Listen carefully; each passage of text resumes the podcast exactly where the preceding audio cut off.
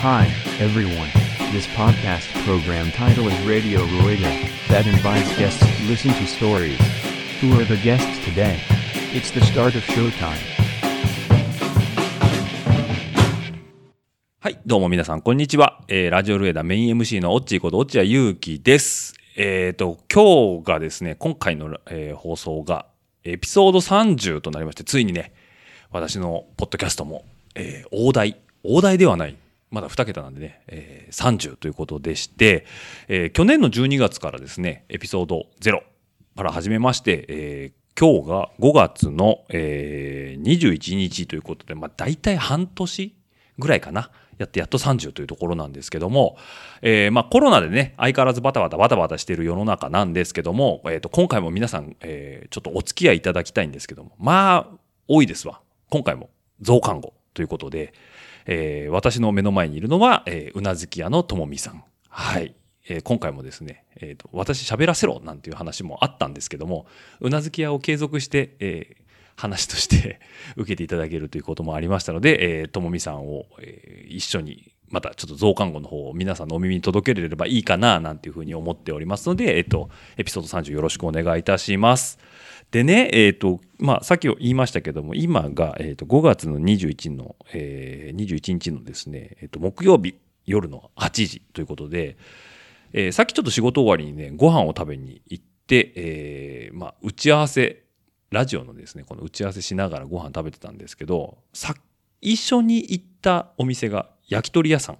えーまあ、東海圏しかないのかな扇屋さんっていう焼き鳥屋さん行ったんですけど、まあ、ちょっと外食で少し経済にね、えーまあ、恩恵をしていこうかなっていうのと、美味しい焼き鳥食べたいなっていうのがあって行ったんですけど、まあ、お店の方がね、えーこんなに客が来るのかっていうのが予想できなかったのかな。店員さん2人しかいなくてね、えー多分店長、店長らしき方と、えっ、と、バイトの、大学生なのかなぐらいの、まあ、あの、すごいね、シュッとした女性の方がいらっしゃってね。で、まあ、いつも通り、生中ちょうだいっていうのと、まあ、あの、うちのかみさんは運転手なんで、ウーロン茶サービスでもらえるんで、じゃあ、ウーロン茶くださいねなんて話したんですけど、一向に出てこない。もう全然出てこなくて、で、店内見渡すとね、僕らが入った時はね、3組ぐらいしかいなかったんですよ。なんですけどね、どんどんどんどんお客さん増えてきて、しまいにはなんかテイクアウト用の焼き鳥のなんか、えー、とオーダー表みたいなのをね、書いてる人たちもいまして、全然出てこない。どうしようこれ。この後ラジオ撮るんだよね。みたいな話もね、あったんですけど、まあ、ちょっと良くないね。時間がかかっちゃうよね。っていうことで、まあその場でね、えっ、と、その女の子、ホールの女の子に、時間かかりそう？なんて聞いたら、すいません、ちょっと時間がかかるかもしれません。っていうもんで、あ、まあこれはえー迷惑じゃないけど、まあ無理言ってもいかんなと思って、じゃあお愛想でって言って、結局ね、僕は生ビールと、えー、かみさんはウーロン茶だけ飲んで、まあ次の店行きましょうなんていう話でね。で、お店をまあそのままパッと離脱しまして、で、まあ1キロぐらい離れたまた別の焼き鳥屋さん行って、で、そこはね、あの、男性店員が3人で、まあ、チャキチャキ回してましたね。なんでね、まあ、美味しい焼き鳥食べてからの収録ということなんですけど、あの別に女子大生が悪いわけじゃないんですよね。あの子は、なんかすごいキビキビ動いてたんだけどね、うん、まあなんか、店長さんがね、手が震えながら、すごかったよね。すごかったよね。あの、多分、あの、イレギュラーで来た、そのテイクアウトの焼き鳥を頼むであろううん。お客さんの対応をするので精一杯で、うん。もうなんかすごい手が震えながらね、うん。うん、オーダー聞いてて、もうただ単に人が多くてっていうわけじゃなくてもさばききれないだろうっていいう。う膨大なオーダー数だよねあれはだよね、多分とんでもない量オーダーされてたんだよね。うん。で一人ホール一人あの店長さんキッチンだとしてもさばけないよね。追いつけないよね。うん。うん。まあ別にねそ、そこが悪いわけじゃないんですけど、うんうん。あの、いや悪いだだろ人 人員配置ミスだろあれ。あの、希望としては僕らね、まあ、飲食業界よく分かってないんで、こういうことでもはばかるんですけど、まあ、なんだろうな、ホールに一人、うん。で、えっと、焼き鳥屋さんなんで、あの、炭場に一人、うん。あとドリンク一人で3人ぐらいで回してくれれば、うんうんうんまあ、回るんかなとは思うんですけど、まあ、いかんせん2人しかいないと。多分あの店長ね、俺が飲み物と炭場、うん。炭場うん。やったんぜ。だから、あの君はあのホールだけ任すよみたいなスタンスだったのかな、うん。なんですけどあの僕ら入った時は3組しかいなかったんですけどもうその後どんどんどんどんね、うん。お客さん増えてね。もう二人してオーダー取ってたからね。ね。うん。でなんかもうしっちゃかめっちゃかになってたから、うん、これは良くないなと思って、うん。じゃあすいませんお会いそうでってあオーダーした分キャンセル聞きますみたいな話でね、うん。でまあまあパッパッとキャンセルはしてくれて、うん。あのー結局突き出しと、えー一杯飲んで、えー次の店行くっていうなんか、うん。まあ、意図せずはしごをするっていう。ね。うんで2軒目の焼き鳥屋さんはねまあすぐ出る、うん。うん、あの非常にいいお店でした、うん。はい、というわけで僕らはあの美濃寺さんの方が大好きですということで、うん。これは別にお店の名前出しても大丈夫だよね多分ね。ねうんうん。あの1軒目行った店は、まあ、あえて伏せときますけど、うんあ美濃寺が大好きです。うんはい。ということでね、まあ、ちょっと美味しい焼き鳥を食べて、えーいいお酒もちょっといただきながら、うんえー家に帰ってきて今収録をしてるんですけども、まあまあまあ、あのー増刊号ということでね、えー何話そうかななんていうふうにいろいろ考えてたんですけど、まあちょっと最近のね、自分たちのアップデートの話をまずちょっとさっきにさせてもらおうかなと思ったんですけど、前回の、まあ、熱心なリスナーの方はご存知かと思うんですけど、車の話を前回させていただいたということで、うんあの、私が思う最強トランポは、プロボックスですよっていうね、トヨタさんのあの営業者の話をね、えーさせてもらったんですけど、何の因果かね、えー会社から、あのーまあ、通勤用に車を借りることができまして、私。それがね、まあ、プロボックスの兄弟車であるサクシードという車なんですけども、あの時にね、まあ、高速道路ビュンビュン走るからいい車だよね、なんていう、その、イメージで話をさせてもらってたんですけど、まあ、こんだけね、しっかり乗れる機会が、まあ、急に舞い込んできたというところで、じゃあまあ隅々までちょっと味わってやろうじゃないかというところもあって、えー毎日通勤で90キロぐらいね往復走らさせてもらってるんですけど、いやいい車だね。あれはねうん。なんだろうな。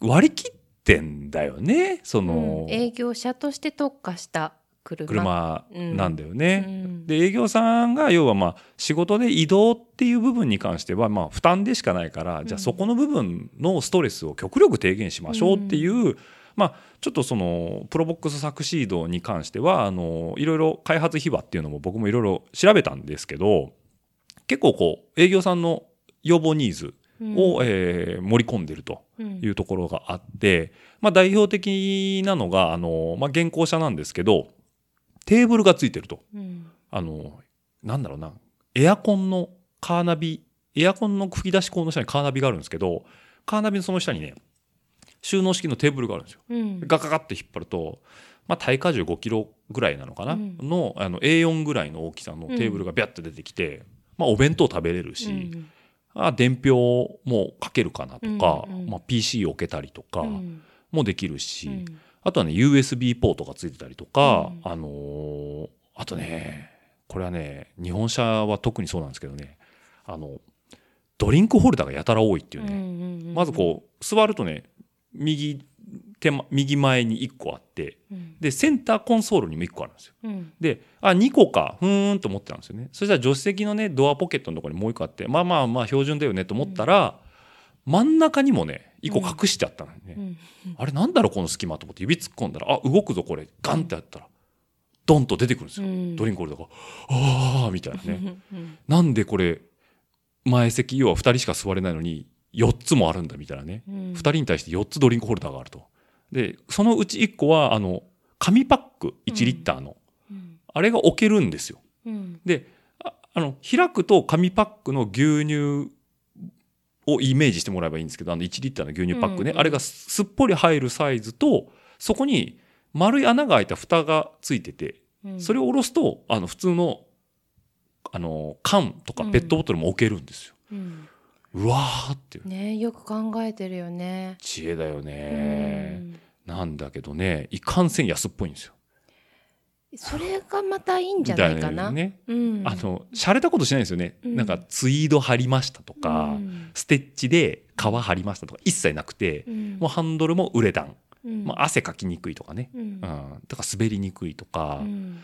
なんでねすごいこう運転手ファーストうん。営業さんファーストな非常に作りになってて、うん。あこりゃすげえなと思って、うん。でね、まあ、エンジンもねよう吹けるんですわ車体が軽いせいか。う、ん。うん、最大積載量が400キロなのかな、うん、結構乗るんですけどまあそれを乗せてもね全然ビュンビュン走るぐらいのエンジン 1500cc なんですけど、まあ、パワーもあるしうん。車体も軽いしで足回りもねバンのくせに意外としっかりしててね、まあ、何キロとは言えませんけどまあ非常によく走りますよ。うん。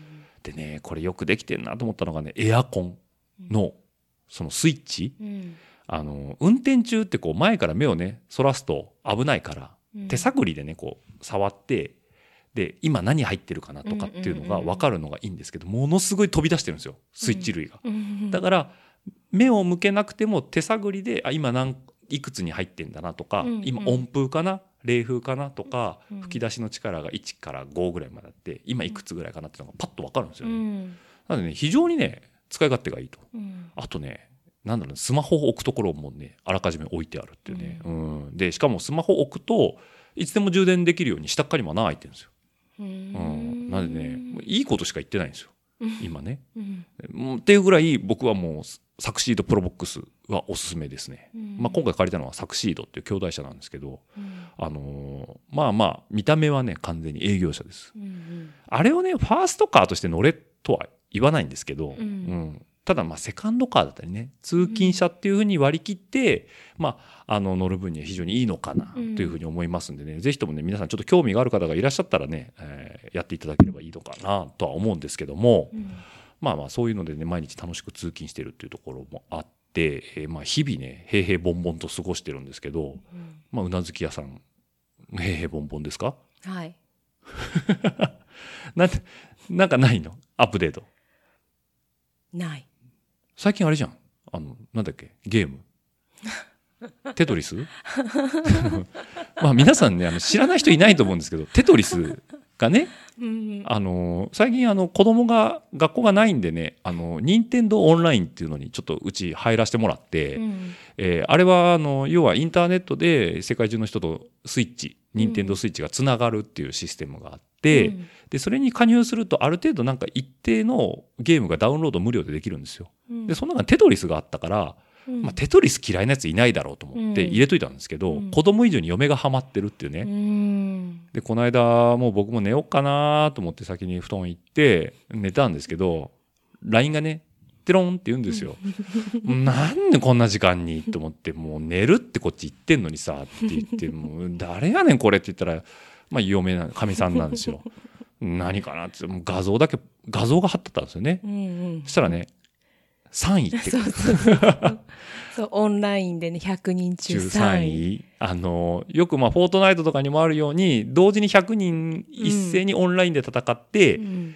で消すと,、うん。えーと自分以外の誰かに、うん。その消した分のブロックが飛んでくんだよね。ぷよぷよぷよぷよみたいなのね。あそうそそうう。そうで下からズズンズズズンってせり上がってくるもんで、ちょっと待ってちょっと待ってみたいになるんですけど、その何その何視線をかいくぐってう3位ん。が嬉しかったの。うん。うんすっごい嬉しかったし、うもう今はね一桁にならないと寝れない、あ夜に？だからね最近ね僕より寝るのが遅いんですよ嫁の方が、うん。僕も別にそんな夜更かしするタイプではないんですけども嫁はねもともと9時に寝てたの21時にね、うん。なんですけど僕は大体23時やに 0, 0時うんとかに寝てたんですけどね、嫁の方が最近遅いっていうね。うん。でなんか翌朝起きるとねあの何位だったよ みたいな、うん。えっとベストは？3 3位位、うん。1位になりたいうん、なってみたいね。一回はねやっぱ息子の期待にも応えたい、まあねそういうのもあると思うんですけど、うんなんでねあのもう全然自転車と関係ないんですけどね。まあ落合家は平和ですといううん。いうところもありまして、うん。すいませんちょっといろいろ脱線したんですけども、まあ、今日のねちょっとあのー増刊号ということで、まあ、自転車のトークもね少し入れてかかななんていうふうに思ったんですけども、まあ、ちょっとトピックスとしてね、あのー僕はまあ仕事をしながら、まあ、ウェブサイトふらふらってあっちゃ見たりこっち見たりしてるんですけど、まあ、ちょっと面白いなっていうものをね何個か紹介したいなとは思うんですけども皆さんご存知 A 出版さんの「バイシクルクラブ」っていう雑誌があるんですけどもそのウェブ版ですねバイシクルクラブのウェブ版にちょっと載ってたコラムなのかなこれは。えーとですね、感染防止、まあ、コロナですね感染防止で自転車に注目の前に対策をということで自転車通勤推奨の落とし穴というタイトルで、まあコロナがね今収束気味にはなってきてるんですけども、うん。じゃあ今後あ俗に言うアフターコロナですね、うん。うん。AC ですよ。え？そうなの？そういう言い方しない。うん初めて聞いた。はい、うん。ななガンダム的に言うとね、うん。うんまあいいんですよその話は。うんはい、であのアフターコロナでね、まあ、皆さん生活の様式が少し変わるよなんていう話だからで、まあ、今まで電車通勤してた人たちに再注目を浴びてるのが自転車通勤だと。まあ、うん3密を絵に描いたような満員電車に揉まれるぐらいであれば健康にもいいような自転車に乗って会社に行ってはいかがでしょうかなんていうね、そういう特集の中の一つのコラムとして、うん。じゃあ自転車をね国としても推奨してますよと、まあ、うん職場に出勤する場合でも時差出勤だったり自転車通勤などの人との接触を低減する取り組みを引き続き強力に推進することという、まあ、国からのお達しがあるんですね。うんうん。新型コロナウイルス対、えー感染対策の基本的対策方針というものが、うんうんうんまあ、なんかね国っぽいね、言い方がね、まあ今後こうしてこうねみたいなのがあって、うんうん。その中に自転車通勤も推奨してますよなんて話があるんだけど、これでねちょっと面白い考察というか家庭の話なんですけどねまあ自転車推奨は嬉しいけど本当に大丈夫なのかななんていうところで、うん。えー、とこれね例えで上がってるのがですね、まあ、東京ベースになってしまうんですけど、えー東京の方だとピンとくると思うんですけど東急田園都市線っていうね、うん。あのーまあ、どっちかというと神奈川。うん。神奈川？神奈川？うん。うんから、えー都内の渋谷まで、えー走ってる主要の電車があるんですね通勤電車が。でその、えー渋谷駅を、えーは出発する下り線、まあ、平日の19時の頃を想定したとした場合要は帰宅時ですね。うん渋谷駅からうんうん。うんうんああ仕事終わったわ帰ろうかなって言った時に、えー田園都市線に乗る人の数をまず家庭でうん。算出しますと。でそれがね、え1両あたりまあ170人ぐらい電車乗れるんじゃないの、うん。うん、っていうので、えー、と大体1編成が10両。うん。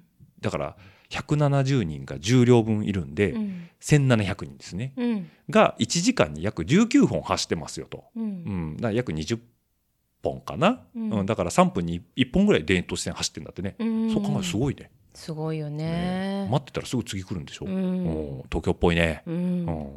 そうするとね1700人が19本の電車で移動されるとすると約ね3万2,000人なんだって、うん。1時間に。うん。うん。うん。すごいよね。3万2,000人もさ通勤者運んでんだってね。すごいね。ね。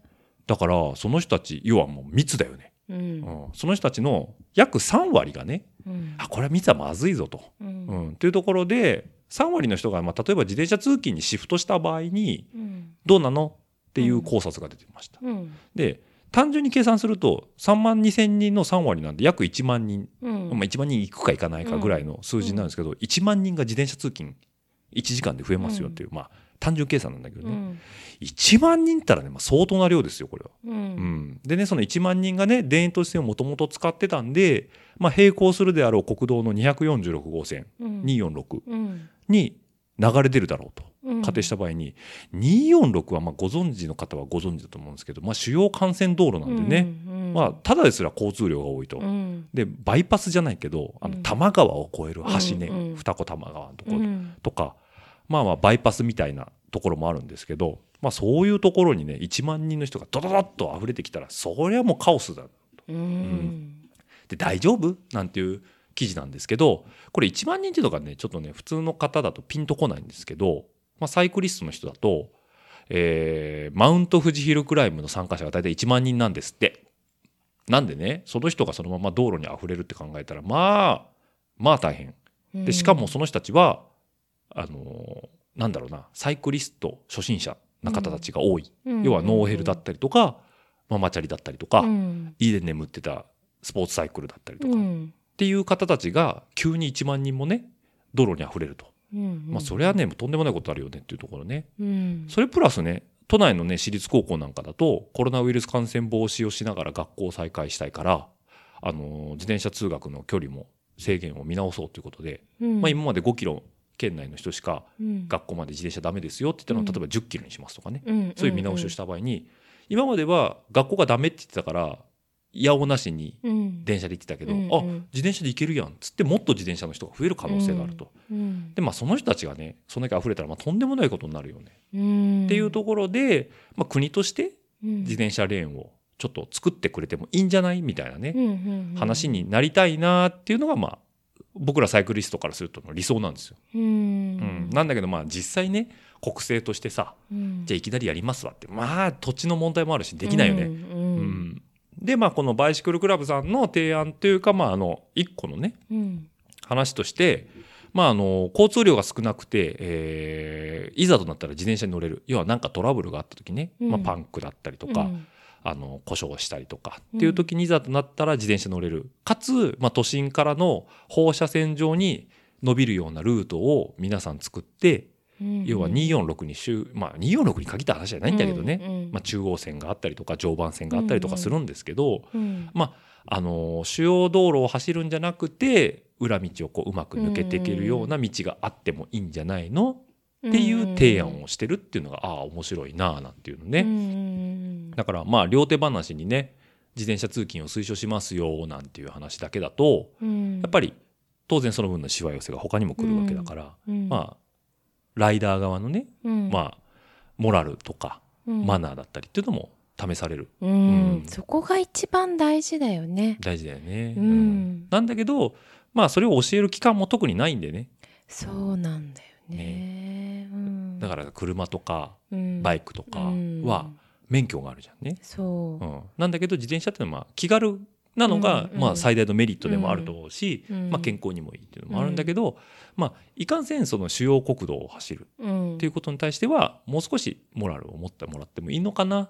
だから皆さんもうちょっとあのいざとなったらあの、そういうルート裏道をルートを活用するのも一つの手じゃないのかなっていうのが、うん。バイシクルクラブさんの言い分ですわと。うんうんでねこれ見てねああそうだなモラルなモラルって大事だよななんて思ってた矢先にですよ、うん。ニュースでね。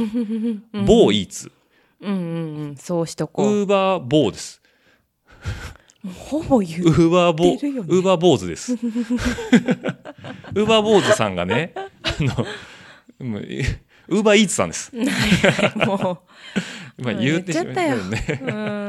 あの首都高をうね、ん。爆走するっていうね。あれは衝撃だったね。ねびっくりしたうん。ね。聞きたいね本人にね。なんでもう来いって言ってたけどさ。こいつってたね。ううんん。あの最初あれを見た時の第一印象としては、あうん。なんか海外のツーリストさんがよくその首都高に紛れ込んじゃったっていうのは前々からちょくちょくニュースとしてあったんですよ。うんうんあったんだけどまあまあでもしょうがないよね日本語読めないし、うん。日本の交通ルールも分かんないし、うん。逆に僕らが海外行った時にそっちの何そのななんていうの？ローカルルールじゃないけど、うん。そういうのにいきなり馴染めって言われても無理だから、うん。今回のウーバーイーツさんもうん。そういうもんなのかな？って思ってたんですよ。間違えちゃったかなってねねうん、思ってたんだけどどうも蓋を開けたら意図的に入ったと。時間短縮ありえないありえないね。まあこれなんで分かったかっていうと、ニュース番組で、その最初はね、あの、なんだろうな、ツイッターでね、うん高速道路をウーバーイーツの人が走ってると、うんうん、いう、あのツイ、ツイートをした人がいて、そこから、おいおい大丈夫かマジでっていうのとうん。通報が入って、うん。警察の方がそこの現場に駆けつけたんだけど、もうすでにいなかったんですよ、その人たちはね。その人たちっていうか、その人は。うんうん。で、なんか翌日ぐらいに、世田谷区内で、うん。その動画を見た人なんだよね、うん。多分ね。あの、ウーバーイーツの人がいるっていううん。通報がうん。交番にあったらしくて、うんで、なんかまあ警察の人が探したところを特定できたと。うん。あんなちょろっと映ってただけでよう、よくねまあ特徴あったのかな。ね。うん。で、事情聴取したところ、うん。あの、時間短縮のために高速走りました。すごいよね。いや、夢、夢があると言ったら、想像絶するよね。ね。でもウーバーインさんもかわいそうだよね。多分社員さんとかじゃないだろうしさ。それで変な風に名前を知られちゃったわけじゃん。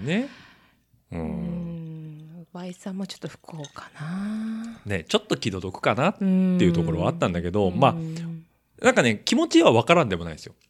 なんか、橋、橋、いや、は 橋って言うと、橋じゃない、橋？うん橋ね。ブリッジ。ブリッジ。はい。うん。あの、ブリッジですね。うん。だから、顔の川を渡りたいな、なんだけど、あの、一般道行くと遠いしな、高速行けたら楽ちんやな、でも、法令的にダメだしなって、まあ、それ、モラルのある人だったらね。いやいやいやいやいや。選択けないよね普通は。ないけど夢見るじゃん。そうなの？でな楽だよな。でも無理だよな、うん。しょうしゃあないなみたいなのね。でそれ逆の立場もあるのよ。車乗ってて、うん。あここの橋渡れたらいいけどここ人道橋だしなとかね、うんううん。ん。まあ、あるんですよ、うんもう日々葛藤ですよ、うんうん目の前にバビロンがあるわ、うんバビロンがあるけどそこに行けないみたいなね、うん。そう。まあ、アルカトラーズからねロサンゼルスのこう街並みを見て、あ俺は犯罪を犯したからこの牢屋から出られないんだみたいなね、葛藤。違うかも。違うかな。分からんけど分かる人は分かってくれんじゃないの、うん。じゃあその一部のニッチな方に届けばいいかなと思うんだけど うん。まあそれは置いといて、うん。うん。分からんでもない。だって最短ルートはそこなんだもん。なんだけどやっぱダメじゃん。通っちゃね、うん。うん、だから今回の方はもうしょっぴかれたのかな？どうなの？現行犯じゃないからさ、ううんん厳重注意なのかな、うん、だうん。まあねそのニュースニュースのうん。結局結末としてはウーバーイーツの方にその本社の方ね、うん、の方に、まあ、ちょっとその辺のモラルもえ少し考慮した上で、うん。えー皆さんの方にご指導の方お願いしますよっていうお願いをしました、うんみたいなね、ううんん話になってたらしいですわと、まあねバイトさんなんでね言っても、うん。まあ頼んだことないですけどね。まあね。あ いやそのね神経がわからないもあ、うんん、まあまあまあ。あの、ね、うちのかみさんわりかし厳しいんでねそのいやいや厳しいとかっていう問題じゃないよね。じゃまあまあ割っちゃいけないからね高速道路はね。ねなんだけどまあうちらもねあの一回あの高速道路のオープン記念で自転車で走ったことあるんですよ。あの、うん。開通前の高速道路うん自転車で、まあ気持ちいいよね。気持ち気持ちいいよ。ね、うん、走りやすいよ、ね、路面も綺麗だし、車も走ってないし、うん。なんですけど僕らが走ったのはほぼトンネルだったっていう。まあ、名古屋の方はご存知だと思うんですけど名二館っていうのがね、うん。78年前ぐらいに開通した時にその地元の、えー NPO 法人さんなのかな？自転車推進なんちゃかんちゃみたいなところが主催した高速道路走ってみませんかイベントに一回出てみたんですけどね。まあ楽しかった。うん。けどずっとトンネル、ううん。ん、楽しかったよ。楽しかったよね、ううん。んまああれはあれでいい権限したのかなと思うんですけどね、まあまあ話戻すけどさ、うん。まあ、モラルっていうところ。あはい。はい。はい。モラルですね。はい。もうまさに今出たよね。ウーバーイーツさ。んの方でさ、でこれがその1万1万人だっけ？3割が、あさっきのうん。通勤のね、うん。うんに当てはめても出てきてもおかしくないよね、まあまあ。出てくるよねきっとね。まあまあいるだろうね。歩道を爆走する人とか、うん、まあい逆走する。逆走する人ね、うん。要は道路の右側の隅っこ走っちゃうとかね、うん。まあいるよね。うんいろんな障害弊害が出てく来るよるよね。ね。うん。なんで増えること自体はまあウェルカムだよね、うん。うん。サイクリストさんが増えて社会的市民権を得るっっていうことは非常に喜ばしいことなんだけど、うん。そこには当然モラルだったりとか、うん。まあ、マナーだったりとか、そこが難しいよね。一人一人その感じ方、うん。考え方が違うからうね。んまあね移動の手段としてしか捉えてないし、うん。良くも悪くも日本人ってやっぱみんな自転車に乗れるんだって、うん。なんか海外の人曰く、うん。なんかこう自転車教育と教室とかやってもまずそもそも自転車に触れ合ったことがない人たちっていうのがいっぱいいるんだって、へー。で日本人はその点自転車にみんな乗れるから、ううん。ん、なんであとはマナーをうん。ちゃんと教えればいいと、うん。もう日本人がしたたかな時代は終わりましたよ、うん。言ってもね、うん。まあ、自分も含めてですけど、うん。うん。なんでまあお互いがお互いを見られてるかなっていう意識はあった上でうん。まあいいそのサイクリストとしてなっていってもらえればいいのかなというふうに思うんですけどね、ううん。んまあまあそれでね自転車人口が増えるとねどうしてもこのまあ街中に自転車がどんどん溢れていくと、うん。まあ、1万円でママチャリ買える時代ですわと、うん。ねえ。でまあ当然それにあの引っ張られて盗難。うん自転車の盗難っていうのが増えるなんていう話もあってね、うん。でねちょっとね僕はね趣味でねまああのシステムがいいか悪いかは置いといて、うん。クラウドファンディングの皆さんご存知だと思うんですけど要はまあいいアイデアはあるんだけどそれを実行するお金がないと。なんでこのアイデアに賛同してくれる人はちょっとあの協賛金じゃないですけどね、うんうんえーあの応援購入金を出してもらえればうん。少しそのプロダクションができた時に、えーフィードバックとか、うん。あのサポートバックしますよみたいなうんうんシステムが、まあ、簡単に言うとうん。クラウドファンディングなんですけど、うんうん。でちょっと面白いなと思ったのがあったんでね少しここでは話させてもらいたいと思うんですけど、まあ、自転車の盗難が多いと。うん。でどうしたらこれをね防げるかなって考えた方なんだと思うんですよ多分ね。うんうんうん。でねその人が考えたのが鳥のうんちシールっていうね これね幕開けっていうクラウドファンディングサイトがあるんですけどまあそこをねダラダラーっと僕は自転車のクラウドファンディング見てた時にねパパッと出てきたのがこの鳥のうんちシールっていうのでまあまあリアルなまあまあリアルなね白色の液体と黒色の実がプリントされた そこまで言わなくていいでしょ。シールがあるんですよと。うん。うん。でまあこれをねサドルに貼っとけばまあ盗まれねないよ、盗まれない。盗まれる可能性は低いよね、うん。だから何十台かバババッとこう駐輪場並んでたとした時にサドルにうんこがあるかないかっていう 一個のラインでない方を、まあそりゃそうだよね、まあ、ない方を選ぶのも問題なんだけど、うん。そもそもその木をなくせるのが一番いいよね。うんうんうん。あいあーもうやめよう。やっぱりなんか、うん。鳥のうんこケツに引くぐらいやったら 歩いて帰ろうみたいなね。盗む人は基本的に悪意のある人なんでね、うんうんうんそこを逆手に取ったアイデアで鳥のうんちシールっていうのはね、うん。うん、こう貼るだけ鍵を使わない心理的盗難防止策。鳥のうんちシールっていうのがすごいよねねそれね。よ全部く考えたね。ね。しかもこれね目標金額意外とさクラウドファンディングでは低めの20万円っていうのねそれに対してね、45万円集まってるからうん。あのパーセンテージで言うと225%、うんうんうんサポーターとしては279人集まって、うんうんうんサクセスって書いてあるんです。よ。うんうんそんな気軽にできるんだそれってクラウドファンディングって。でもねなんだろうなこれいろいろ見てるけど写真の撮り方だったりとか、ん。テキストとか結構ねうん。上手に書かれてて、うん。やっぱ訴えるものだからうん。では何にもその思い入れがない人にお金を出させよううんとかうん協力してあげようかなっていうその気持ちを持たせるのが大事だから、やっぱねなんかうまい言葉で文言で書いてますよ、ううん。ん営業の鏡みたいな書き方してますよ、ううん。んなんでねあ面白いなこれなんて言ってね、うんうん。僕も目についたのはそこなんですけど、うんまあね、これちょっとねまたあの show note かなんかに貼っとくんですけど鳥のうんちシールって書いてあるフォントもいい感じです。なんかねなんだろうな。おしゃれなんですよちょっと。うん、可愛いか時代じゃない？かわいい時代なんですよ。うん。可愛い時代なんだけど、まあ、売ってるのは鳥のうんちなんですよ。うん。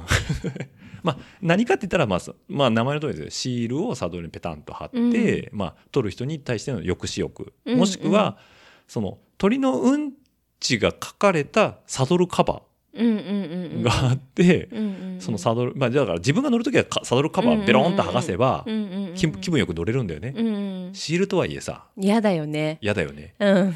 私も最初嫌だなと思ったけどあカバーあるんだと思ったもん。そう。そうだから鍵かけて、ううんん、こうんこのシールうんこのシールがついたカバーかけて。うんね。そうそうもうサドル抜いてブロッコリー刺しとくの代わりみたいなね、うん。そうそうそう。あのセンスも良かったよね。ブロッコリー刺しとくのあれいたずらだけどね。面白いよね結構好き。結構好き、ん。うん。食品を使うのは僕はダメですね。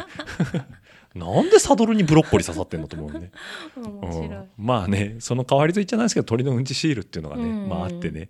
まあまあ面白いなっていうところがあって、はいあるんですけどまあだから何なんだっていう話なんですけどね、うん。うん。まあこういう発想はねウェルカムですよと。うん。ねなんかねこれあのーいろいろ盗難事情とかもねあのフィードバックで書いてあったんですけどまあなんか効果があるんじゃないかなっていう感じとあとサポーターからの応援コメントっていうのがねあの書かれてるんですよ下にね、うんうんうん。この鳥のうんちシールに対して、えーコメントを書いたんですけどまあ基本的にクソワルタとかあの、いけるいけるとかねもうものすごいポジティブな文言がいろいろ書いてあってねこのコメントもねまた多いんですよ。いろいろ紹介したいんですけどね、まあ、なかなかこう逆転の発想ですねとかうん面白くて即買いとかね、うん。すごい発想っていううんもうねなんだろうなこすり切ったコメントしか書いてないから特にご紹介するほどでもないんですけどね。うんはい、なんでね、まあ、こういうのも一つ手としてあるのかななんていうのが最近ちょっと、まあ、コロナでねやることないんで、うん。えーネットサーフィンあっち行ったりこっち行ったりしてね、うん。えー見たところで面白かったかななんていうふうに思っております。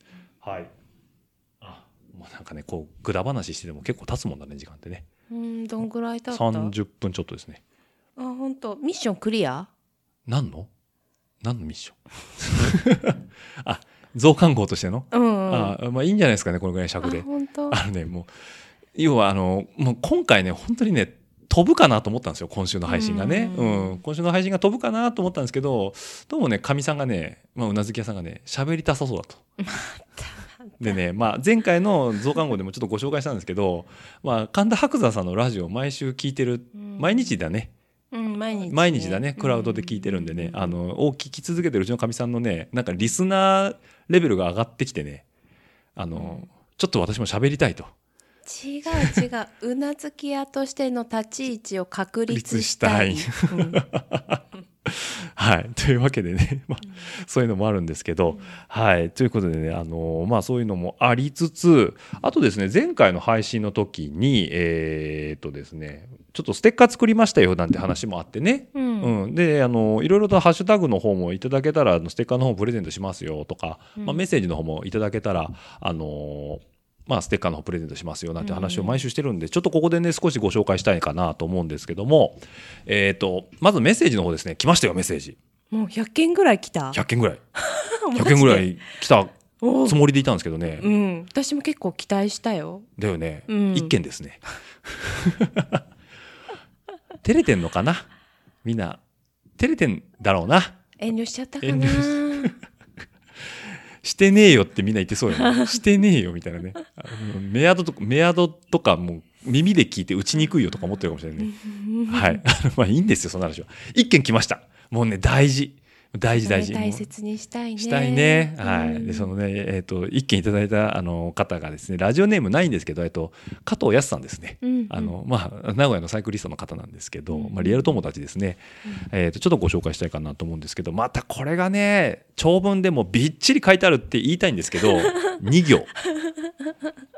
うん照れてんのかな？うんと思いたいよね、思いたいね。うんうん。なかなか厳しいね。まあね、極東のね、あの、うん。弱小ポッドキャストなんでね、やっぱそんなもんなんだ。そんなもんなんですね。あの、所詮ね、あの、ワンエピソード5、600回再生しかまだされてないんでね、そうなんだね、もっとね、拡散していけたらなと思うんですけど、うん。はい。で、まあ、いやいいんですよ、その話は。うんはいはい。はい。やすさんからね、いただいたメールがね、えっ、と、いつも楽しく聞いてますよと。うん。インスタで、えーハッシュタグ、ラジオルエダーをつけてアップしたら、チェコのラジオ局からいいねをいただきました。びっくりマーク。以上。てんてんてん。iPhone から送信って書いてあります。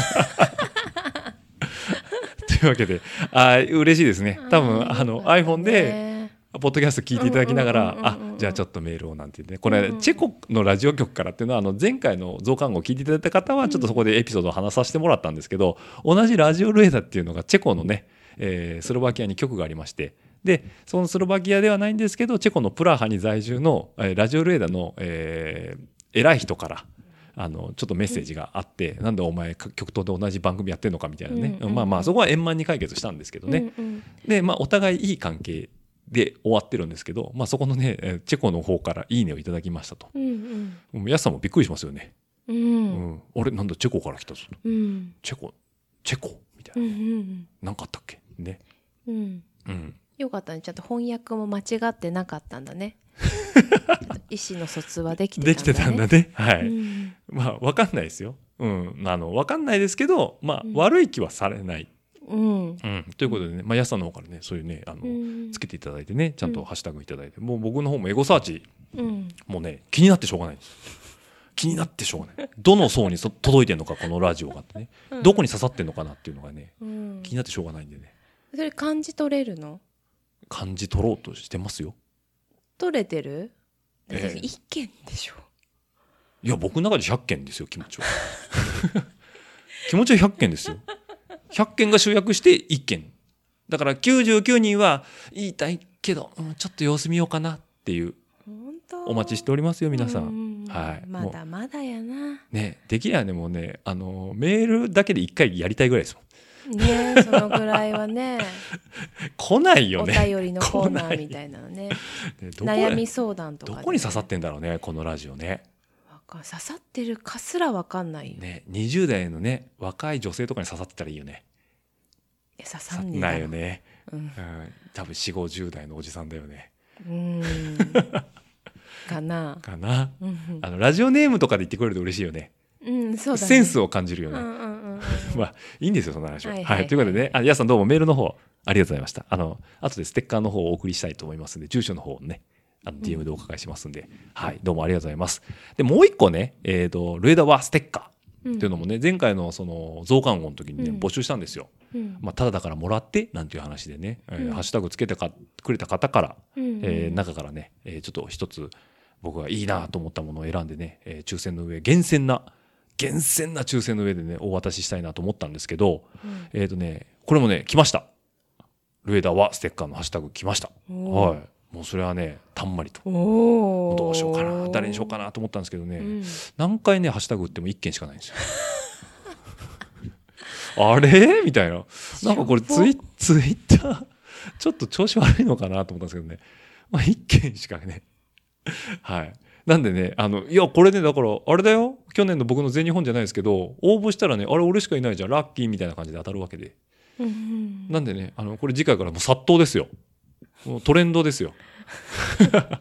あれなんだこのハッシュタグみたいなね。痛い痛い痛いそれ以上言うと痛いぞ痛い。ううんん。まあ、いやいや、まあ、いただいたんでね、本当ありがとうございますということでね、うんこちらはね、えっ、と、えっ、と、これは、関西のですね、大浜正史さん。まあ、うん俗に言う番長ですね。まあ、リアル友達です、こちらも。あはい。ー番長の方がね、あの、ちょっとね、前回のポッドキャストのあの内容とね、かあの、噛んでね、あの、うん。僕はね、スープラが欲しいと。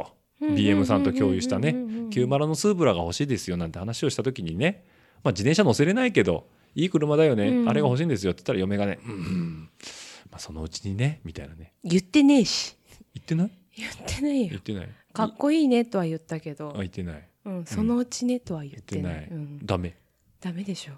今じゃないよ。うんじゃあこれはオフレコでちょっと話しましょう。いいんですよその話は,、はいはいはい。うんでねまあ 自転車積めないよねっていう話をしたらね、まあ、屋根積みすれば解決ですよっていうのと、うんそのリプと同時にねあのなんかスープラにね、うん。シーカヤックが天井に乗っかってる写真と一緒にね、リプくれたんですよ、でねタイヤにタイヤはねなんかこうなんだろうな MD タイヤに、ビドロックホイールでものすごい四駆、うん。四駆四駆したうんうん。スープラにシーカヤック積んだ写真で、おおなんかこれすごいなと思ったんですけど、うん。多分合成ですね。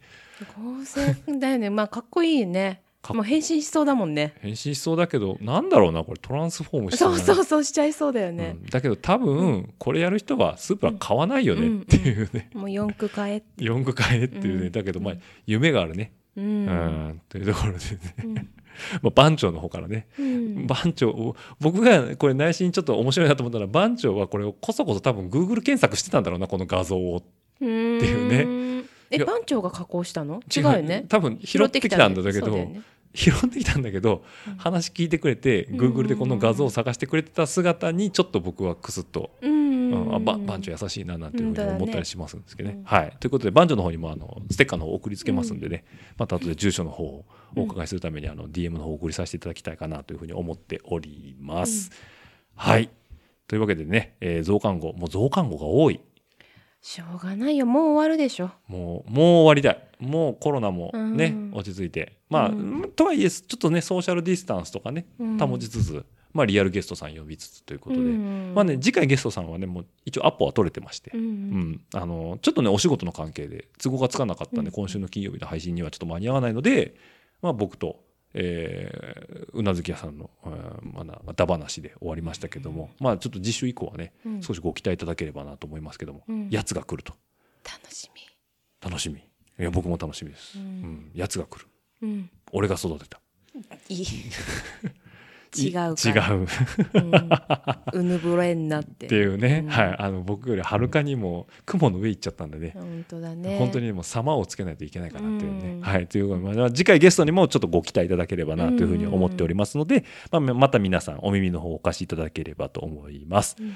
はい、というわけで締めさせていただきたいと思いますけども。よろしいですか、他に何か言いたいことないですか？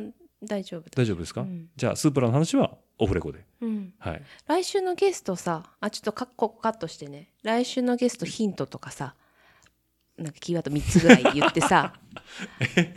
これカットすんの？いいじゃんもうこのままで。嘘。えヒント？来週のゲスト？な3つぐらいさ、うん。なんかやってさ想像して楽しいよね そう？うん、え？すぐ分かっちゃうからさ。ぼんやりした方がいい、ももちろんもちろん。じゃあまあまあ大きなところで言うと女性ですよ、うんうん。うん。女性です、うん。でねうーん。ああれあれ「ヒル ナンデス」ですよ「ヒルナンデス。そうなんだっけ」全国区ですよ。おおーそうだね。全国区ではあるね。全国区ですよ、ううん。ん、あとはねうん、えっ、とねすぐ僕の年収を抜かれましたねおおだいぶ大ヒント。それすごいヒントだよね、まあ「ヒルナンデス」だからね。あのなんちゃん？なん、うんうんそうそうそうなんちゃんかな？ヒルナンデスです。あそうあれに出てたんだ。もうビデオ撮ったよ、本当、うん、俺ちょろっと見たけどね。ううん。んまあだいぶフューチャーフューチャーされてましたよ。フューチャーされてました。あー。というわけでまあ来週のゲストはねまたちょっと交互期待ということで、まあ、うん撮れるのかな金曜日間に合うのかちょっと分かんないんですけど、うん。まあ、撮れ次第ねうん。編集してすぐ皆さんのお耳にお届けできればいいかなと思います、うん。多分慣れてるな喋り。かな。べしゃり慣れてんじゃないかな、ん。だってあっち側の人だもん。もうもうそれ以上言うな バレるよ、これねみんなね嫁さんがどこ行ってるじゃん。嫁知ってるんですよ。うん。もちろん。何盛り上げとしてくれるの、うんうんうんあありがとうございます。ただなんか最後だし。乱暴ですよ。乱暴です。なんかカットできるって言って編集余裕だっつって。よいやだいぶ放送事故になりかけてる。はい。ということでね、はい。まあ、お後がよろしくないようで。はい。というわけでね、あの、番組の感想やフィードバックはですね、えー、ツイッター、ハッシュタグ、ラジオルエダ。まあ、インスタグラムでも、ハッシュタグ、ラジオルエダの方でいただければ、番組作りの参考にさせていただきたいと思いますので、どしどしと、忖度のない意見をいただければと思います。またですね、あの、さっきのヤスさんに代表されるような、えー、E メールアドレスの方、お便りの方もですね、うん。えーいただければなと思いますんで、うんうんうん。まあ、ツイッターなんかね、140文字しかまで書けないんでね、うんうんまあ、賛否の P を書くにもちょっとももん文字数が足りないかもしれないんでね。どう？あの DM とか来たとしてさ、うん、クソだったっていうクソとか言葉だクソとか言うなよ。だったとしても、うん来ることに嬉しい？嬉しいですよ。僕打たれ強い方なんで。そうなんだもクソクソだって言われたらクソだって言われましたってこの場で言いますよ。来る方がうもうわ嬉しいですよ。だってクソだって書かせるぐらいの労力を発揮してくれたっていうのはまあもう感謝ですよね。あこの人は僕のラジオ聞いてわざわざクソだって打ってくれてんだ。へうんーそんなクソ野郎にはクソ野郎の対応しますよ。うん流し見はしませんよ。書いてくれた人は全員ここで読みますからね。はい。一軸、丸、また丸って言いますよ。ハードル上げるとさ書かれないよ、はい。うんというわけでね、100件来て1件しか読みません程度にしといた方がいいんじゃないの？100件来ないから。そうだねね。100件来ると思ったら1件だったから。そうだったね1000件来ると思ったら10件ぐらい来るのかな。かな はい。知らないですけどね。うんはい。まあ皆さんのご好意はね、僕はもう全身で受け止める勢いですんで。うんはい。というところもあって、まずメールアドレス言う前にそういう差し込むのやめてくださいご。めんごめん カットできるでしょ？カットしませんよ。はい。というわけでね。はい。チームルエダ名古屋アットマーク Gmail.com です。